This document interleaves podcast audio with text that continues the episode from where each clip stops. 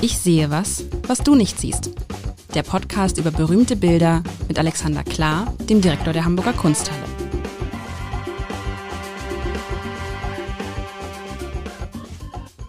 Herzlich willkommen. Mein Name ist Lars Heider und ist mal wieder an der Zeit. Ich sehe was, was du nicht siehst, zu spielen mit Alexander Klar, dem Direktor der Hamburger Kunsthalle. Und Alexander, ich hatte Angst, weil du gesagt hast, du bringst eine Skulptur mit, aber diese Skulptur, die erinnert mich an eine Skulptur, nein, nicht ganz, aber die ich im Garten stehen habe. Holla, du hast Skulpturen Holla. im Garten stehen. Naja, ich habe meiner Frau mir zwei so, so Steinskulpturen mal geschenkt von zwei Menschen, die sich lieb umarmen, weißt du? Und jetzt wirst du gleich sagen, wo ich, ich, ich sehe diese Skulptur und muss, für mich ist es, obwohl da ja gar kein Mensch und nichts zu sehen ist, für mich hat es dieses ich beschreibe es mal kurz, dieses, dieses äh, Umhülltsein, dieses Umarmtsein, dieses Geborgensein. Ähm, wahrscheinlich, wenn jetzt ein HNO-Arzt würde sagen, ich sehe vor allem eine Ohrmuschel, aber ich sehe, ich sehe irgendwie, ich, ich, das ist eine äh, Steinskulptur und ich finde, das hat so was Warmes, so was ah, Umfassendes, so was Beruhigendes für mich. Zu beschreiben ist schwierig. Es ist ein großer, was ist das dann halt? Ein großer, länglicher Stein, irgendwas und der hat oben ein großes Loch und unten ein großes Loch und dann blickt man da so rein und da drin ist irgendwas gedrechseltes, sich windendes, das in dieser Kleinheit mich natürlich sofort an ein Kind erinnert und das da rumherum ist dann die Mutter, die vielleicht so, wenn man sich jetzt ganz weit weghält, denkt man, der hat vielleicht so einen Schleier um und guckt oben raus und unten raus und das, durch diese Windung ist es irgendwie, das ist eins und doch nicht und Behütung, behütete, behütet, wie der, wie der Känguru und sein Beutel, wie die Mutter, die das Kind trägt, die, der Vater, der die Familie umarmt. Also es ist eine, ein Wahnsinn, das, ist, das löst bei mir was aus, wie du gerade merkst. Aber das ist ja irre. Also äh, dafür, dass du ja sonst äh, eher zurückhaltend bist, äh, schon so einzusteigen. Also ähm, erstmal Komplimente. Das mit, mit Mutter-Kind ist die Deutung, der sich die meisten Leute anschließen würden. Eine kleine Korrektur. Also Stein ist es nicht, es ist Bronze, es ist ein Guss. Oh. Und zwar sogar ein Post, äh, nee, 1959. Also die, der Künstler heißt Henry Moore. Ähm, der Titel, wahrscheinlich auch so ein Arbeitstitel, Aufrechte innere, Schrägstrich äußere Form. Die Arbeit ist 1951 ersonnen und wie gesagt 1959 gegossen worden. Und ähm, ja, also es ist keine naturalistische Darstellung von irgendwas. Also es ist tatsächlich ein ein äh, Gebilde, was wie so ein Zapfen, der aufgeschnitten wurde, wirkt auf den ersten Blick und da ist etwas in etwas. Und es gibt so eine Außen, ja, so eine Schutzhülle. Ähm, das Ding ist übrigens sackre schwer, kann ich dir sagen. Das ist bewegt worden schon mal und wird auch mhm. gleich wieder bewegt. Das wird nämlich einer der Hauptdarsteller einer sehr schönen Ausstellung bei uns, die sich zum ersten Mal seit langem wieder mit Skulptur beschäftigt und Mischwesen heißt. Und ich finde das ein das sehr passt, schöner das, Titel. Mischwesen ja. passt sehr gut. Das, das, ist ja auch, das ist ja so ein Mischwesen. Muss man genau. mal sagen, dass es halt vorne offen ist und hinten geschlossen, soweit ich das sehen kann, ne? Genau, wir gucken quasi wie in so ein Ei rein. Man könnte fast irgendwie auch die Assoziation haben, Ei und Vogel oder sowas. Naja, du, du weißt, ich weiß nicht, ob du, ich weiß nicht, ob deine Kinder, wie deine Kinder zur Welt gekommen sind. Ich war jetzt zweimal bei Kaiserschnitten dabei. Oh. Und zumindest einmal habe ich auch mal so ein bisschen rüber gelugt, weil der ähm, ähm, äh, Arzt sagte, wollen Sie nicht mal Fotos machen von dem Kaiser? Das ist ja eine einmalige Gelegenheit. Und ich bitte, habe ich dann kurz drüber nachgedacht und dann habe ich dann doch dem Anästhesisten, der sagte, geben Sie mir Ihr Handy, ich mache Fotos. Das sind wirklich einmalige Fotos gewesen. Und es ist ja dann diese, dieser Moment, wo sozusagen sich der Körper der Frau wie auch immer öffnet und so. Vielleicht ist es auch das, dass mich das sofort gefangen hat. Das ist dieses, also diese Öffnung und aus dieser Öffnung holt man dann was raus. Und so könnte man es ja da auch ja. machen. Man hat ja das, also aus irgendeinem Grund ist da drin irgendwas, was, wenn man jetzt böse wäre, könnte man sagen, gut, sieht aus wie ein Flaschenöffner. Weißt du? Nein, das, das ist viel zu rund. Also es ist ja. was Schützendes und es ist etwas, ja. was schutzbedürftig ist. Das, diese genau. Assoziation genau. hat man, glaube ich, unschwer. Was übrigens, jetzt reden wir doch mal Tacheles, das Ganze würde von Leuten unbedarfterweise als abstrakt äh, bezeichnet werden, was ähm, ich natürlich wie immer leugne. Ähm, es ist aber eben auch in seiner figurativen Anwandlung nichts, was uns an irgendwelche Figuren erinnert, die wir kennen, sondern da ist ein, ein Gebilde innen und ein Gebilde außen. Und, und das ist aber so gut gemacht, dass wir sofort so eine Art ähm, Yin und Yang Gedanken hatte, stimmt nicht. Aber äh, du hast vorhin gesagt, Mutter-Kind, das ist ähm, die Assoziation, die die meisten Leute für legitim halten würden, weil das tatsächlich so ein Lebensthema von ähm, Henry Moore ist. Okay. Ähm, also der macht dieses, dieses Mutter-Kind-Motiv in allen möglichen Formen und wie immer bei der Kunst der Mitte des 20. Jahrhunderts ist das der Versuch, so lange zu reduzieren, bis tatsächlich die Form so konzentriert, so so ähm, von allem, was äh, stört, entkleidet ist, dass dann das dabei herauskommt. Und das ist natürlich, sowas muss einem ja Bewunderung abnötigen. Wie findet man eine Form, die dann auf den ersten Blick ohne langes Nachdenken zu der Assoziation führt, die du sofort gehabt hast. Das, hat, das heißt, er hat sich bemüht, praktisch so weit runterzugehen, bis er wusste, okay, wenn ich jetzt noch weiter reduziere, dann funktioniert diese Assoziation vielleicht nicht mehr. Also mir fällt jetzt auf, wenn du mal oben guckst, es ist so ein kleines Detail. Also oben, das, was drinnen ist, dieses gewundene etwas, ist halt oben, hat halt oben so, eine kleine, so eine kleine Ausformung oben mit so einem kleinen Loch drin und die ist nach vorne gebeugt. Mhm. Ich glaube, wenn die jetzt nach hinten gebeugt wäre, wäre es schon, wäre es schon anders aus meiner Sicht. Es ist dieses, ja. dieses Kind, was so ein bisschen um die Ecke lugt und sagt, wo bin ich hier? Ich bin, weißt du, ich bin sehr geborgen, ich bin beschützt, aber ich gucke mal raus was da draußen passiert. Und das ja. finde ich wirklich, also das ist so, dass dieses, dieses, und ich begeister mich total auf, was ist denn jetzt los? Ja, super. Du merkst es, ne? Das, also aber diese Skulptur, diese Skulptur ist für mich, sie wird, weißt du was? Sie wird mit jedem weiter, dass ich aufgucke, ich kriege richtig Gänsehaut fast schon, sie wird lebendig. Ja, diese, das, diese alte äh, Bronzeskulptur, ich habe das Gefühl, die, die, das Kind springt gleich raus das ist schön, wie du das sagst und dass du es sagst, weil es kommt möglicherweise von äh, etwas Lebendigem. Und zwar, ähm, also Henry Moore, wenn du nach äh, Südengland, ne, nicht Südengland, ist nördlich von London, wenn du mal nach England fährst und deine Begeisterung anhält, dann solltest du nach Perry Green in einem kleinen Ort, bei, der heißt Much Hadham. Das ist nördlich von Stansted. Much? Much? Much Hadham, also Much wie viel und Hadham. Cool. Ähm, da, da ist er hingezogen, weil er im Krieg ausgebombt wurde und da ist sein Atelier noch bis heute. Und dann kannst du in das Atelier gehen. Das war eins, äh, muss ich sagen, da könnte ich mich fast so äh, begeistern wie du gerade. Ähm, da sind die ganzen Objekte, aus denen er seine Skulpturen geformt hat. Und zwar ist das ganz viel Fundstücke. Der hat also Knochen, die rumlagen, der hat äh, Stöcke, Holz, ähm, genommen. Und man sieht, äh, die liegen da überall rum und dann sieht man eben so seinem Arbeitsprozess, wie er Skulpturen entwickelt, wie er dann formt aus bestimmten Materialien. Da liegt alles Mögliche rum, also sowohl bearbeiteter Stein als auch äh, Keramik, ähm, als auch diese Fundstücke zusammengesetzt werden. Und ich glaube, er hat genau das getan bei dem Prozess. Der hat immer wieder geguckt, wie diese Sachen zueinander stehen. Dieses leicht vorgebeugtsein, was du erwähnt hast, ist ja tatsächlich als lugt hier zum ersten Mal etwas raus. Mhm. Ähm, ist komisch, ich hatte auch so die, die, Assoziation der Geburt, hatte ich mal kurz, wobei irgendwie dadurch, dass es nach oben ist, ähm, vergeht das dann auch wieder ganz schnell. Und keine dieser Formen lehnt sich an irgendwas Wirkliches an. Dieser, das, was man als Kopf sehen könnte, ist ja nur so ein Knubbel mit einem Loch drin. Also welcher mhm. Kopf hat denn ein Loch? Aber, und dann gibt es auch nur eine Schulter, aber die beugt sich so ein bisschen raus. Und auch dieser um, umgebende Körper hat ja, der lässt ja ganz viel frei, aber hat an bestimmten Stellen wieder so eine geschlossene Form und die bauen wir dann zusammen zum Ganzen.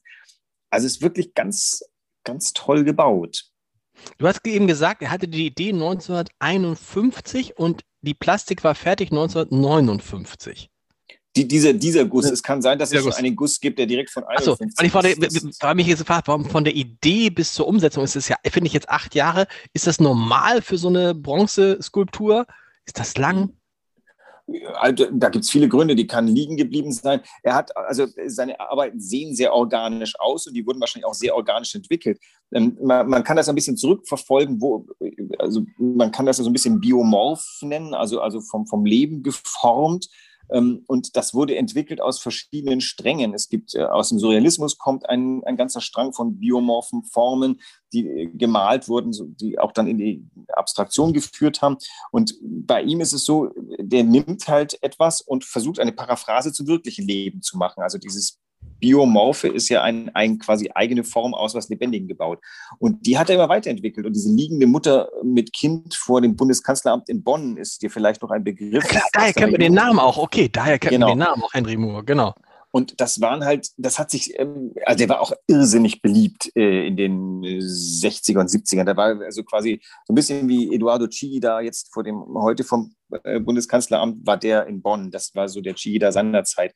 Ähm, weil diese Formen so, so abstrahiert, aber gleichzeitig vollkommen natürlich waren. Und ich glaube, dieser natürliche Aspekt, der hat in den 50er und 60er Jahren viele Menschen begeistert. Und bis heute. Insges insgesamt ist ja so, ich finde, Skulptur hat ja äh, hat immer sowas Kaltes, sowas, äh, wo, man auch mal, wo man denkt, ja, okay, muss, ist, kann man gut draußen hinstellen. Aber das ist hier ganz anders. Der, der, der schafft es wirklich, dass es dass auch, auch durch diese, auch durch die, durch die Farbgebung, die hier unten auch so einen leichten bräunlichen, dieses Bronze mhm. hat, wo, unten so einen leichten bräunlichen Schimmer und oben wird es auch so leicht bräunlich und mit diesen, diese Lichtreflexe, die kommen vielleicht jetzt auch von dem Bild oder sind die, die sind wahrscheinlich auch, klar, die werden auch da sein, wenn man in der Kunsthalle. Wie groß ja, ist das? Wie groß ist die Skulptur in Wahrheit? Hoch. Die ist zwei Meter hoch. Also die ist größer als ich. Okay, das ist natürlich nochmal interessant zu wissen, weil wenn man dann davor steht, hat man die Assoziation auch, wenn man da so eine zwei Meter, weil man, ja, interessant man ist auch, dass man, interessant ist aber, dass man nie auf die Idee kommen würde, dass es jetzt, auch das ist, müssen wir auch immer drüber sprechen, Vater und Kind auf die Idee käme man nicht. Ähm, Oder? Wie, ich habe dich ja quasi, das ist der Nachteil übrigens, wenn man äh, irgendwie etwas weiß. Diese Mutter-Kind-Thematik ist halt einfach schon so oft durchgekeult worden, dass er bei mir im Kopf ist. Ähm, aber äh, das, überhaupt nichts hält uns davon ab, das für Vaterkind zu halten, denn es ist ja eher so eine Art schützende Umarmung, die dieses äußere Ding, was ja auch nicht menschenähnlich ist, ist. Wir haben etwas, was größer ist, in das das andere reinpasst, das das kleinere umfängt zum Teil. Nee, aber von der, von der, von dieser, von der Struktur. Es ist halt auch so, es ist eher eine schmale, weibliche Figur. Es ist keine, die männliche Figur, finde ich, müsste unten, da wo man jetzt sozusagen assoziativ das Becken vermuten würde, müsste dann irgendwie anders sein, oder? Ich finde, das ist ja, so Es geht ja um die Geste. Es geht gar nicht, hier ist ja nichts menschenähnlich. Warum sollte man es dann irgendwie auf Geschlechter irgendwie reduzieren? Hier hat man doch die schöne Gelegenheit, den ganzen ähm, Geschlechterkram beiseite zu wischen und zu sagen, das ist ein Wesen, das äh, ist äh, überhaupt nicht das äh, überhaupt nicht geklärt. Aber, aber, aber, aber, ein Mensch ist es. Oder ist es nur ein Wesen? Oder ist es, also kann es auch ein Känguru sein, wie ich vorhin gesagt habe? Oder ist es das alles? kann ein Känguru sein. Ich glaube, das sind, also, es sind ja auch keine Wesen. Du hast ja auch gerade festgestellt, das Ganze wirkt durchaus warm. Diese Bronze hat halt durch diese unterschiedlichen Töne, äh, glaube ich, so ein bisschen was Lebendiges und Warmes. Aber ähm, was du gerade angesetzt hast, oh, das ist aber groß. Das Interessante ist, das stört gar nicht. Also das Ding könnte groß und klein sein, aber interessanterweise ist es so groß, nicht weniger zerbrechlich oder äh, zerbrechlich ist das falsche Wort, aber ähm, dieses, das wirkt nicht massiv, obwohl das Material massiv ist und die Größe massiv ist. Es wirkt ganz zart und das und, trotz der Größe dadurch natürlich auch, dass man viel weglässt. Also es ist ja viel, viel Luft. Also das ist, finde ich, interessant, was bei so, einem, bei so einem Kunstwerk, das fällt mir jetzt da auf, dass natürlich die Luft, also das, was nicht da ist, gehört halt auch zum Kunstwerk. Verstehst du, was ich meine? Genau, also diese, du baust das großen, zusammen. Diese großen Löcher, dieses da, wo nichts ist, ähm, es würde auch funktionieren, wahrscheinlich würde man anders nachdenken, wenn jetzt, nee, würde es funktionieren, wenn da drin nichts wäre, dann würde man denken, was ist das?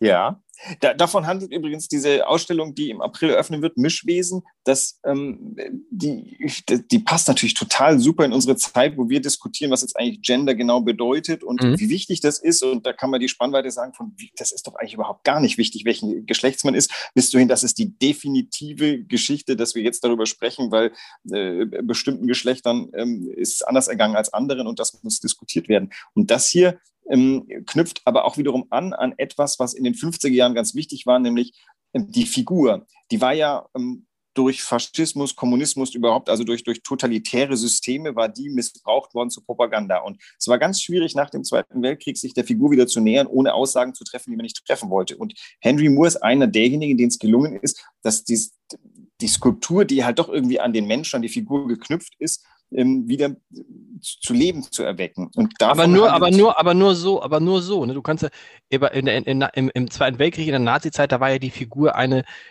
da konntest du nicht viel rein interpretieren. Da bist du ja erschlagen worden von der Aussage genau. der Figur, oder? Also Arno Und Breker, hier, genau ist, ist, das sind einfach, das sind Figuren, die sind dazu da, dich einzuschüchtern, dich ja. fertig zu machen. Und ähm, hier hast du wieder etwas, was auch zwei Meter hoch ist, aber keinesfalls einschüchtert oder fertig macht, sondern tatsächlich eben die, die Kraft der Konzentration in ein Bild gießt. Sag den es Titel nochmal. Ich habe den Titel schon wieder vergessen. Wie war der Titel?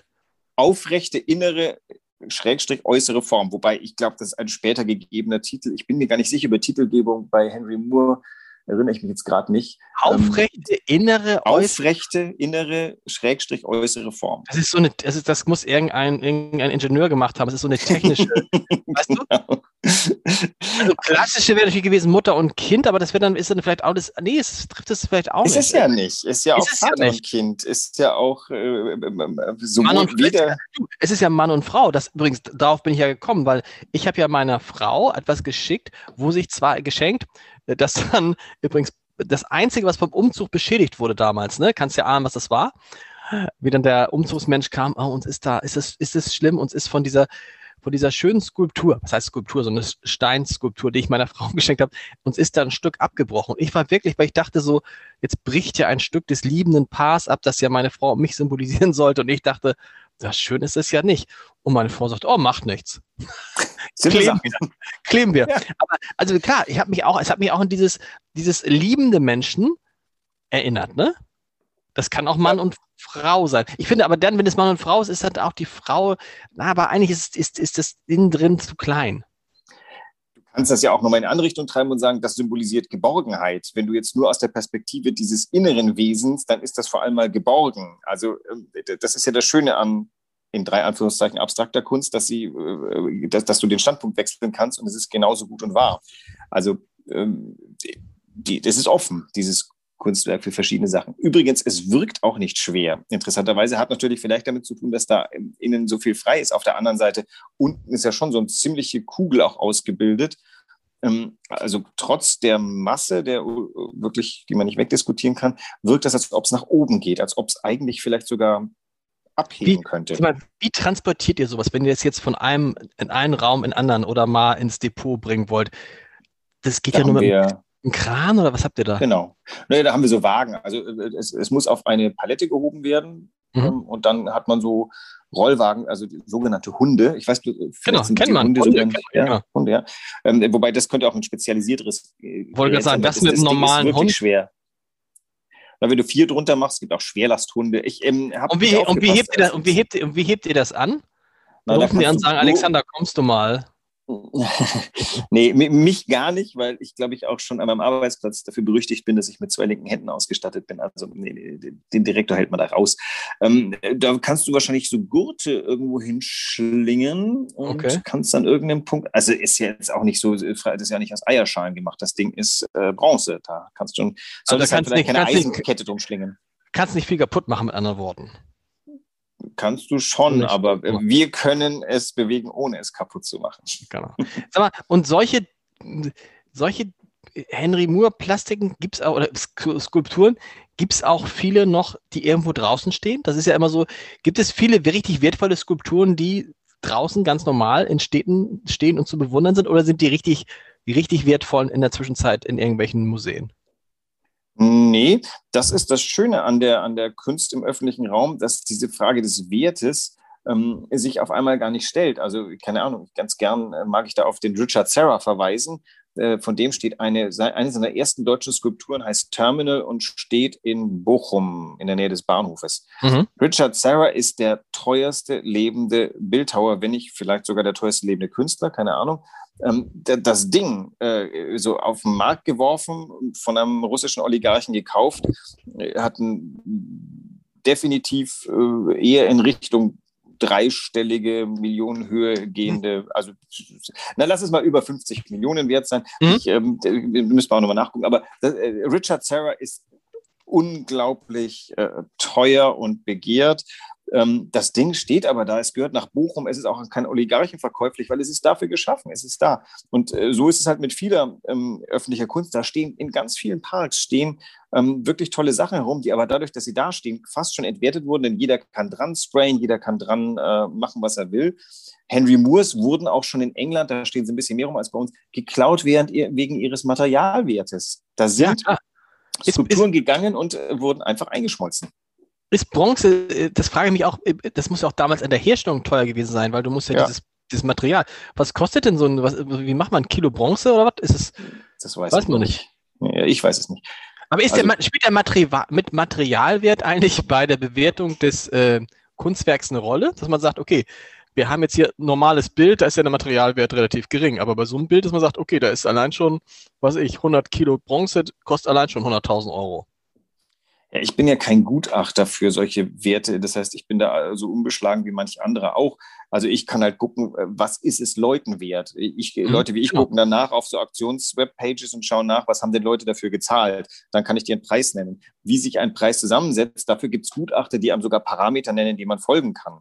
Ähm, aber das finde ich das Tolle, an, das finde ich der, tolle an der Kunst, dass es halt so einen gigantischen Unterschied geben kann zwischen Materialwert und tatsächlichem Wert. Also, ne? Ja. Also es gibt ja Leute, ideellen die Wert. Ideellen Wert, das ist irgendwie, und das ist ja dann so toll zu sehen, wie sich so ein ideeller Wert ähm, erstreckt, wenn einfach, wenn es Leute gibt, die sagen, das wäre jetzt auch, wie ich sage, das wäre jetzt schön, das würde ich mir, obwohl würde ich es mir in den Garten stellen, ich weiß es nicht, weil es so groß ist. Aber so kleine, also gibt es davon auch so kleine Repliken, die man sich auf den Tisch stellen kann? Bestimmt. Ähm, Habt ihr sowas bei euch im Shop? Weiß ich nicht. Nee, wir, wir im Shop definitiv nicht. Also ähm, dadurch, dass äh, der Henry Moore, dass das auch unterschiedliche Größen haben kann, die gibt es ja, wie gesagt, in seiner, in seiner Werkstatt auch in sehr klein, wäre es zumindest denkbar, ohne das Kunstwerk zu verraten. Ähm, die Frage ist nur, wenn du es wenn klein in deinen Garten stellst, ähm, dann bringt es ja auch wieder nicht besonders viel. In deinem Garten muss ja schon was stehen, was ein bisschen größer ist. Übrigens, apropos Wert, das war doch, hast du jetzt sehr schön gerade beschrieben. Bei dem Umzugsunfall war, warst du trauriger über den Verlust als deine Frau, ja. wo ihr unterschiedliche Maßstäbe an dasselbe Werk angelegt habt. Und äh, daraus ermittelt sich ja im Endeffekt der Wert. Die sind ja nur so viel wert, weil sich bestimmte Leute drum balken, die die Möglichkeit haben, so und so viel zu zahlen. Daraus entsteht der Wert eines Gemäldes. Und auch nur bestimmte Leute und andere würde sagen, dafür würde ich nicht mal fünf Euro ausgeben. Das ist ja auch. Das ist richtig. Was ja auch immer ganz komisch ist, wenn ich, ähm, wenn ich Führungen früher gegeben habe, jetzt mache ich nicht mehr so viele leider, ähm, und ich war irgendwie am lang, Ende eines langen Arbeitstages und mir gingen die Argumente aus und ich hatte Leute, die nun immer noch bockbeinig gesagt haben, aber Herr Klar, das ist doch nicht schön gemacht, das kann doch, das kann doch einfach nicht gut sein, warum ist das gut? Dann habe ich dann als letzte Ressource gesagt, aber es ist versichert mit äh, 800.000 Euro. Dann, ja. dann mal Ruhe. der schlimmste ungläubige Thomas war dann, das war mir natürlich irgendwie ein bisschen peinlich, weil es einfach ein doofes Argument ist. Ähm, aber komischerweise zählt es halt in, in, in, der Welt der Menschen als Argument, wenn etwas teuer ist, dann kann das schon gar nicht schlecht sein. Ähm, stell dir mal die hypothetische Frage, die Mona Lisa geht kaputt, verbrennt, keine ja. Ahnung. Ähm, das ist äh, möglicherweise das äh, teuerste äh, Kunstwerk der Welt. Auf der anderen Seite so teuer, wer kann es denn bezahlen? Es kann ja nur gegengehalten werden durch irgendjemand, der das bezahlen kann. Keine ja. Ahnung. 500 Millionen für eine Mona Lisa, ist das angemessen? Und andersrum geht die Welt unter, wenn es die Mona Lisa nicht mehr gibt. Nein. Und zwischen diesen Fragen steht der Wert der Mona Lisa. Ein schöner, ein schöner Schluss. Was machen wir nächste Woche? Ich ahne ja, was du irgendwas, du machst irgendwas mit, ich, du bist irgendwas mit Ostern oder so. Kann das sein? Ja, wäre doch mal sinnvoll, oder? So, so, Hast du was? Okay, auf, ich wünsche mir was, ich wünsche mir was mit Ostern. Irgendwas mit hm? Ostern. Aber, aber, richtig, äh, bist du, wie war das nochmal? Du bist ja nicht in der Kirche. Ich bin ja in der Kirche doch, also ich, ich, bin, äh, ich bin Protestant und aber ich, ich, ähm, ich gehe jetzt nicht so rasend viel in die okay. Kirche. Das äh, hat aber mit Corona vielleicht gerade zu tun. Und ähm, nee, ich bin Protestant und als Kunsthistoriker okay. ist man irgendwie auch ein bisschen beides. Da ist man auch ein bisschen katholisch. Also ich stand schon auf dem Petersplatz und äh, quasi als Gegenhaltung ja. zum, zum, zum Luther wäre ich fast auf die Knie gefallen. Also ähm, was, äh, ich habe jetzt gar nicht aufgepasst. Was bist du, katholisch oder evangelisch? Was glaubst du? Ja, hier in Nord. Ach so, das. Protestantisch was heißt das? So. Bist, bist, natürlich. Gibt es keinen Hamburger Jung, der katholisch ist? Kommt Doch, gibt es auch, aber die Katholiken. Es gibt ja das, ich glaube, das, äh, das, wie heißt es denn, das Bistum Hamburg ist das flächenmäßig sogar das größte, aber es gibt ja, also. es wohnt niemand drin. Mengenmäßig ist es, es ist eine, es ist eine über, es ist, letztlich ist Hamburg eine Diaspora für die Katholiken. Ähm, aber da, da, reden wir nächste Woche drüber. Reden wir genau, nächste Woche machen drüber. wir was Österliches nächste Woche. Sehr gut. Bis dann. Tschüss. Bis dann. Tschüss.